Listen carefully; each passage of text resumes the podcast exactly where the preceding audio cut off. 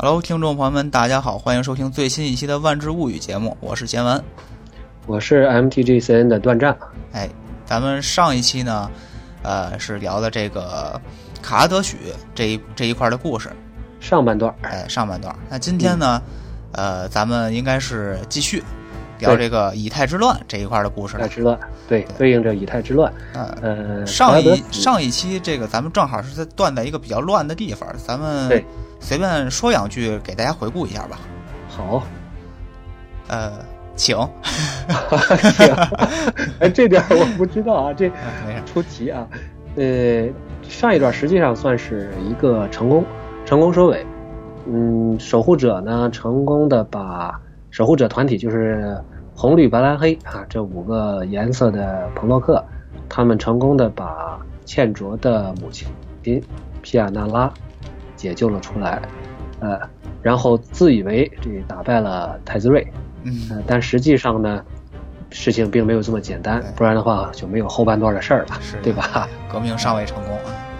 对，后来呢，太子睿回到了，就是逃出了博览会，但是呢，他借着这个呃劫法场啊，借着这个守护者团体劫法场，以此为由。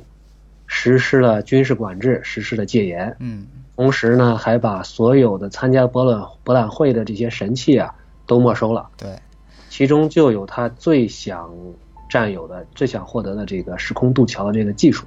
哎，哎，说到时空渡桥这个，其实上期呢有一个疑问啊，嗯，然后呢，哎，当时没有提，哎，在这儿提一下，感谢不杀之恩。哎，这个以后咱们每一期可以在最后留一个扣子。对 对对，哎，可以上期提出来，我们下期回答。对，找个问题让大家思考一下啊。对明明知道会能回答也不回答，非得留到下一期。对，呃，这个就是说呢，呃，因为我们知道这个发明者呀，他不是一个彭洛克。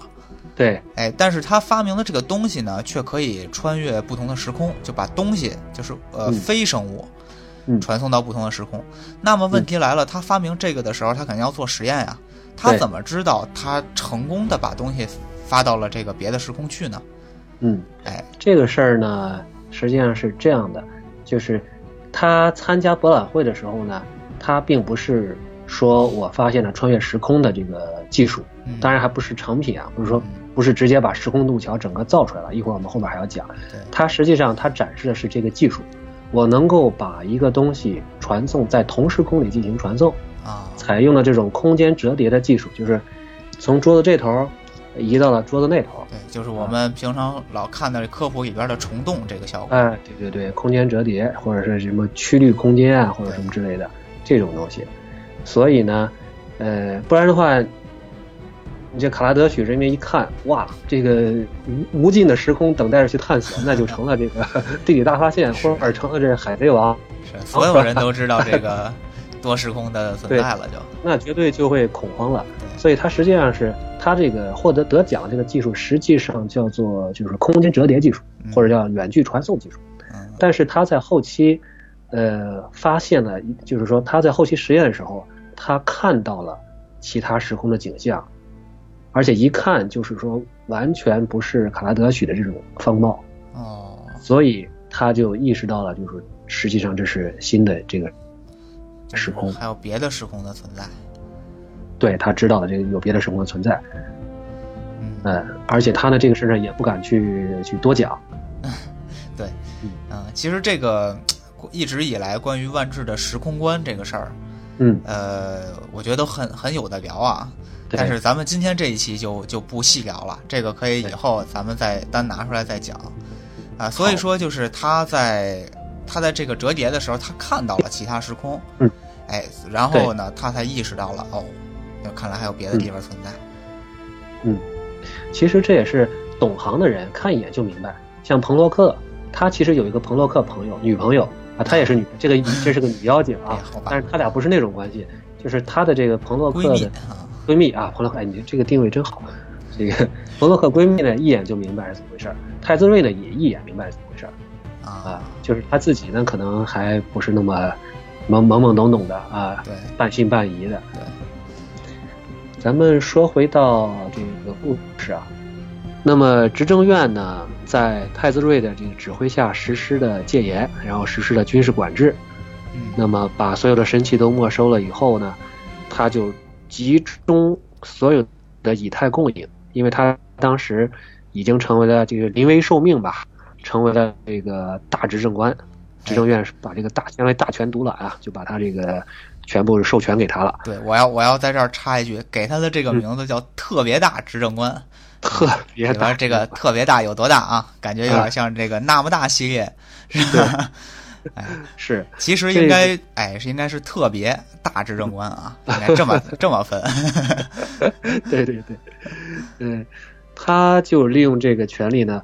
把这个城中的以太的供应能量啊，以太就是在在这个呃卡拉德学世界里能量全部集中在这个时空渡桥的后续开发上。嗯，因为刚才咱们说的猎狮就是那个妖精发明的呢，是一个技术。对，它还需要把它转化成一个真正能够穿越时，就是把这个桥或者把这个传送门它要造出来。它要把理论变成产品。对，然后需要很很强的这种能量嘛？你看开一个传送门，那这能量肯定是需要很很多的嘛。对，啊，所以呢，它主要是办了这两个事儿，呃，一方面压制乱将，别给我捣乱；另一方面呢，我集中开发，啊，开发完了以后呢，可能就准备携款潜逃，那就应该是这么个路数啊。这样就导致了这个执政院和乱将之间的这个冲突就越来越大，而且执政院呢。跟这个普通民众的这个矛盾也越来越大了，就是很多生活也都不方便了，宵禁了，啊，这个呃没收的东西且不论了，然后这个各种的原来是保护平民的这种这个叫这个警察呀什么的，也都开始针对着针对平民，对，搜查搜查乱将啊什么的，就有点激起民愤了，这就。对激起民愤了，不得民心了，但是呢。那就是乱将，就是相当于是东躲西藏吧，嗯，而且内部呢也出现了一些问题。首先，乱将他这个就不是一个有组织的集体，哎，所以呢，他们之间就有些人就怂了，有些人呢就我们要继续继续斗争，而且守护者之间的内部也，咱们上次也说了有一些内部的问题，对，建卓和其他人也出现了一些矛盾，呃，基本上可以说按男女分吧。就是倩卓、泥沙和莉莲娜还是想继续继续要跟这个参与下去，管一管闲事儿啊。对，继续对，而且是说不光要对付太子睿，还要这个参加这个革命，参加乱将的革命。嗯。这个基丁和杰斯两个人呢，就是白兰这两个人呢，这两个男的就觉得我们只要对付太子睿就好，咱们别管人家自己家事儿，你就别管。对。啊。呃，乱将这块儿呢，所以这这就是有了。这这是矛盾还是蛮也挺乱的啊，矛盾挺多的，但是他们后来发现了一个共同点，发现了一个这个焦点交汇点，就是乱将呢偷偷一直在制作一艘空这个巨型的飞艇，要和执政院的一个旗舰对能够和执政院的旗舰对抗的一艘飞艇，但是现在缺能源，就是缺以太，而这个以太呢有它在。吉拉在这个卡拉德许这个首都啊，它是有一处集中储存的地方，有一个集这个集中库，叫做以太枢纽。嗯，这个枢纽呢，同时也是给太子睿这个开发时空渡桥提供能量啊，所以他们就找到了共同点。这个就是现在两边都需要抢这个怎么说呢？对，军事要地，哎，军家必争之地，这是。对是。如果有了以太枢纽的能量，那么乱将的这个巨型飞艇就能够起飞了。对，这样革命就成功了一半，至少啊。而且呢，如果夺取了以太枢纽的太子睿的这个时空渡桥呢，也就没能量了，断能了。对，哎，所以说这就终于找到了一个契合点。嗯，我觉得这个设计的还是这个剧情设计的还是比较呃写实的啊。对，嗯，强行合理嗯。对。呃，我觉得不是很强行，这还这还行啊，这还挺强，很强也很强。呃，在乱将这方面呢，就是皮亚纳拉，呃，茜卓的母亲把这些人一团散沙吧，就团结起来，呃，然后呢，在守护者的帮助下，彭洛克毕竟还是比较强嘛，把这个以太枢纽就夺了下来。呃，这里边有一个小细节，我觉得，因为觉得为什么这块故事写的比较细腻，比较。好呢，就是说，呃，重逢的母女皮亚纳拉和茜卓茜卓纳拉，两个人他之间也产生了一些矛盾，因为这个皮亚呢，他就是要改组，他的目标比较远大吧，就是我要从制度上改变，因为毕竟是乱将的头目嘛，他肯定是有一些有这个大局观在。对，嗯，茜卓呢，作为一个突然回家的这个浪子，呃，就是游历多年，突然发现母亲还还活着，是吧？呃，就是集中。把他的这个精力就集中在找巴罗上去，记咱们杀差点把他要杀死，差点把千杀死的那个巴罗，要找他报仇一个其实母亲这边是比较有这个政治头脑，呃，然后考虑的是整个这个宇宙或者说整个卡拉德许的一个未来，而倩卓这边呢还是比较遵从自己内心的，就是想报个仇，对，对，红色嘛，是吧？红色就是 follow your heart，对。怂，怂，怂，怂，一点不怂。这段有个铺垫呢，就是说有个什么意义呢？就是后边呃，断将这方面呢，又遭受了一次的挫折，就是因为倩卓报仇心切，嗯，结果被巴罗呢和多温班恩代表的执政院的这个一方呢利用了。多温班恩，我们上期可能也提到了一点啊，他有一个特点，这个人就是说他是个白蓝。颜色的一个一个这个朋友，嗯，他的特点是能够一眼看穿这个一件事物，无论是神器也好，还是说是这个人也好，他的弱点在什么地方？对，所以说就发现了倩卓的这个报仇心切的这个弱点。嗯，就是所谓看破啊，对，看破技能，是，呃，之后呢，这个巴罗呢也是想这个要要这个一雪前耻吧，毕竟当年。这个让他逃了，自己也挺没面子的。嗯，啊，就是要斩草除根。结果调虎离山之际，这个巴罗就把倩卓给，呃，当时倩卓是在守这守着这个以太枢纽，因为他们夺取了以后要保证能量的供应嘛，就是守这个要地。对，结果被巴罗调走了。对，啊，茜卓就跟着跟着巴罗就调走了。这样的话，最后以太枢纽就被政府军又拿下了，又反攻回来了，算是。对，呃，当然可能有人会有疑问，就说倩卓被调走了没关系啊，还有其他人啊。但是这个事儿就在于倩卓一走，大家都担心他，妈也跟着去了，是吧？这个好好 CP，泥沙也跟着去了。当时基定呢和他是有一些懵懂的情愫在里边，啊，也跟着去了。这一人去了以后，一伙人都去了，这就没人守了。我觉得这也不能完全怨倩卓，对吧？这事儿应该怨杰斯。对，杰斯干嘛去了？就是，作为这个团队的大脑是吧？对，他你为什么没有预见到这一点呢？对吧？嗯，呃，这个是闲话了。反正事实就是历史就是如此，也不容更改。的确是这个以太枢纽就被执政院夺回了。这叫做夺回之后，对，就这个需要。因为这不太子睿说，我还得时空渡桥得继续发明啊。这个编剧得给我点儿给我点儿这个这个给点机会是吧？对。然后呢，的确，他也继续执行了自己这个计划。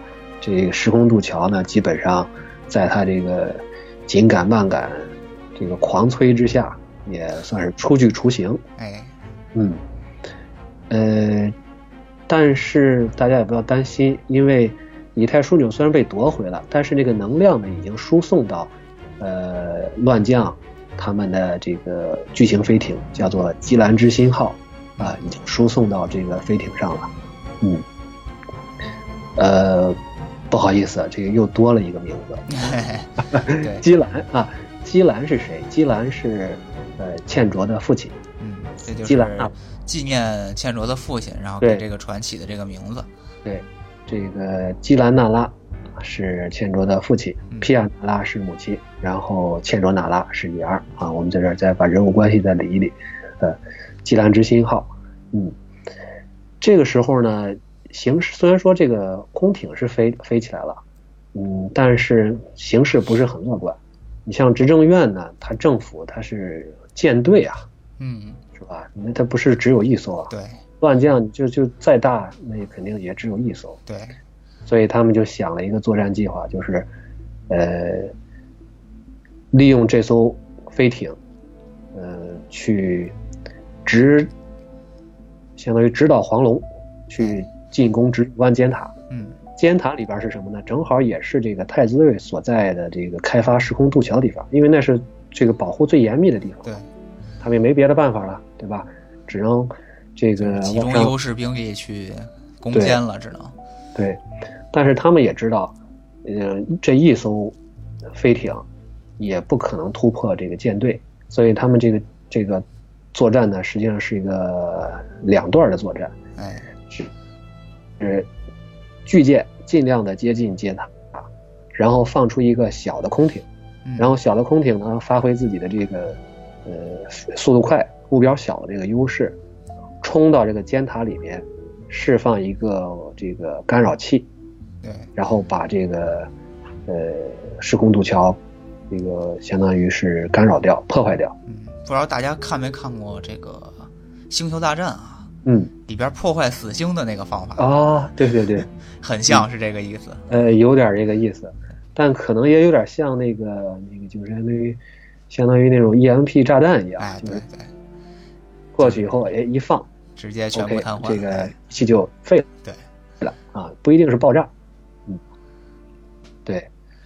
当然呢，这个乱将呢，为了让这个计划万无一失吧，在地面上呢，也会组织一些这个呃袭击，然后让牵制一下注意力。是的。同时呢，还有这个派出了一个呃，怎么说呢？也不是说专门派出吧，这个有个特种作战分分队。嗯，人也不多，就莉莲娜一个。是这个是指导黄龙的个人。对，莉莲娜，因为她也不大适合团队作战，她就而且她一心就是冲着太子睿去的，啊，她去找太子睿单挑去。嗯，对。哎，另外我记得这块儿，这个杰斯还用了一个东瀛忍术大分身之术。啊，对，对，就是说，呃，一艘飞艇飞过去，那肯定这集火攻击，一一相当于。这目标太单一了，目标太单一了，所以杰斯呢就造了好多幻象，啊，把当年这个执政院，就是利用他先用他先去搜集别人的记忆，嗯，就是一些被执政院哪怕是这个俘虏了呀、打败了的，或者还在维修的这些飞艇，他把这些驾手，他把这些深入到这些驾手的这个记忆里，然后把这个飞船。还原的惟妙惟肖，弄了一堆假，非常的真实，弄了一堆假的，把真的藏在里边，对，然后这样就就就去了，的确也比较成功。这个金兰之心号，呃，到了这个预计的范围，呃，准备放出小艇，嗯，但是这个时候，呃，多温班又发现了他们计划的漏洞，哎，这个很拗口的人又出现了，哎，他上了这个。吉兰之星号，然后略施小计就把这个呃干扰器给破坏了。嗯，这大家就王牌没了。对，这大家就傻了。呃，后来呢，茜卓就怎么说呢？就可能也有些负罪感，也有些责任感。嗯，他就说：“我坐在这个小艇上，我冲过去。”对，人肉炸弹。我人肉炸弹，你说对，就是我炸，我不是能烧吗？我就我就就相当于玉石俱焚吧。但是呢，嗯，如果说守护者就一下子这么损失这么一个人，恐怕大家也不答应，对吧？是啊，太悲惨。咱们这个守护者团队里面有一个特别神奇的人，叫做基定。对，基定是主 T 啊，这个茜卓是主 DPS。但是呢。基定虽然是白色，它不能给人加血啊，但是它有一个有一个很厉害的一个招，就是无敌。对，啊，金钟罩，哎，可以理解为是这个金钟罩。嗯，他呢，就是本身咱们也刚才也交代了，就是他跟倩卓有点这么个意思在。是啊，那肯定不会是不能让你单独去啊，就是我也去。呃，虽然这个小艇里边比较小，但是两个人挤成一团。嗯。搂搂抱抱的还是能坐下，暖暖和和的。对，然后呢，就坐着小艇就飞过去了。飞过去以后，这个倩卓负责炸，是吧？嗯。基定机定负责防，哎哎，开保护罩，这样相当于也成功的把这个时空渡桥就给炸了。嗯。啊，嗯，莉莲娜呢，也就是渗透到了这个。这个太子睿也渗透渗透深入敌后吧，也和太子睿成如愿以偿，和太子睿进行了单挑，而且呢，就是算是嗯，基本上是有惊无险，把太子睿就是压制住了啊，来了一场与法师决斗，对，挺好。他们一方面这边这边用这个僵尸用这个死灵术是吧？那边用这个神器和这个金属，对，也不知道打了几回合是吧？对，呃，这个反正最后莉莲娜是压制住了太子睿，嗯，但是莉莲娜呢并没有说是要杀他，他是想逼问出来就是背后这个呃一方面尼可波拉斯啊，就是老龙太子睿的主子有什么目的，另一方面呢。他也想打听到更多的关于如何解除自己身上的这个灵魂契约的事儿。这个灵魂契约呢，就是当时莉莲娜为了这个保持青春不老，在老龙的介绍下，和四个时空的四个恶魔，呃，签订了契约。这关系真绕啊！要出 对，出卖了自己的灵魂。是，嗯。其实这个地方呢，就是给后面的故事打了一个引子。嗯，呃，太子瑞告诉他说，呃，尼克波拉斯现在在一个叫做阿芒凯的时空，而建立了一个，就是建立了一个，建立了自己的统治，建立一个自己的王国。啊，太子瑞嘴不是很严呀。嗯，他也是故意。这个后边我们讲阿芒凯的故事时候也会也会就会提到，其实老龙呢是想把这些人引诱过去的啊，这是我的主场是吧？对，呃，而且呢就是呃太子睿也因为莉莲娜也逼问太子睿说这个呃这个恶魔呃在哪儿？太子睿也跟他说了，其中有一个恶魔就在阿芒凯。嗯，这样的话呢，就相当于为后面的故事打下了一个引子。嗯，呃，但是呢，有一个还是有一个这个这个问题就在于，虽然时空渡桥被摧毁了，嗯，但核心部件被太子睿提前取走了。嗨，就是还是留了一手。对，还是留了一手，就是说还是没有大获全胜吧。对，嗯，所以。太子睿后来呢，也趁着乱，趁着爆炸嘛，这不是那个茜卓和基定过了人肉炸弹去了。对，趁着乱呢，也就逃跑了，带着这个核心部件就逃跑了。嗯，这个呃，所以莉莲娜这边也算是套了点情报，但是总体来讲呢，还是并没有成功。对，呃，后后边呢，这个。我记着好像对咱们之前聊的时候，咱俩聊的时候，你曾经提过一个事儿，就是说每回儿守护者或者彭洛克在一个时空大闹天大闹一番之后，往往就不交代这个时空后来发生了什么了。是对啊，给人家弄得挺惨，然后就走了。对，你们爱咋咋地吧。啊，但是这没有，这个卡拉德许呢还交代了一下，啊就是太子睿逃跑了，然后呢。多温班恩也消失了。嗯嗯，这个挺奇怪。据说对，据说是跟着这个太子睿啊逃掉了啊，据说是，据说是，嗯，但是他在逃之前呢，也办了一件好事儿，他把巴罗给逮捕了啊，所以这个人也是很奇怪啊。那么一会儿我们可以留一个扣子，就是关于这个人的。嗯，是。嗯，这个人实际上他，我的感觉就是他就是站在政府一方，啊，政府呢就是这个政府让我干啥我就干啥，谁犯了法我就去抓谁。因为巴罗呢，咱们刚才不说嘛，他去他去引诱倩卓去，相当于这个把他呃从防线上从乱将的防线中引开。后来呢，被这个最后还是，毕竟邪不压正吧，最后还是被这个倩卓打败了。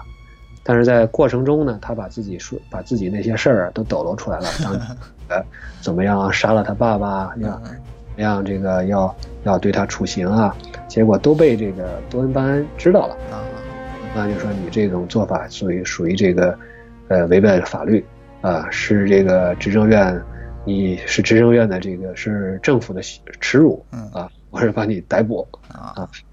他相当于干完这个事儿之后，又跑到飞船上搞破坏。所以说，这个人的确很值得玩味啊。对，呃，其实这块儿怎么说呢？想想一开始是谁把守护者叫来的？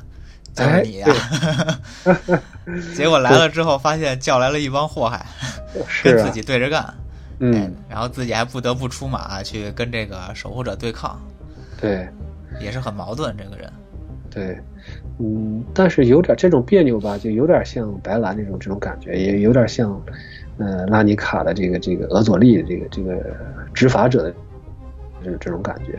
反正我不管我的这个结果是好是坏，反正我就执行法律。对，啊，法律怎么弄？教条，对，嗯，呃，说回来，呃，太子睿。跑掉之后呢，执政院实际上也算是这个大势已去，而且呢，他也暴露了这个太子睿的阴谋。嗯，所以呢，呃，皮亚纳拉呢，他也不是一个特别这个就是呃生性好杀的那那那种特别残暴的或者激烈的人，应该更像一个政治家。对，所以双方很容易就和解了，都是太子睿的错啊。哎，对，都怪太子睿，都怪太子睿。所以呢，嗯，皮亚纳拉后来也就加入了执政院，成为了这个执政院的十一个的这个相当于首脑吧，执政官之一啊，十一个执，他就特别大了，是吧？对，他这他没有特别大，大 家平等的，平等的，十一个人，他们分管不同的方向吧，分管不同的这个职责，呃，这个好像皮亚后来是管着这个分配以太的啊。啊，相当于这样的话，乱将们他的这个这就不用像原来那样，呃，束手束备受这个束缚啊，呃，就是这方面分配也会就是这个资源分配就可以做得更好一点了。对，更加自由。所以说，这个时空还是就是比起原来几个时空是好很多了。是这个结局应该是一个很比较完美的一个结局，应该是。对，基本上是这个。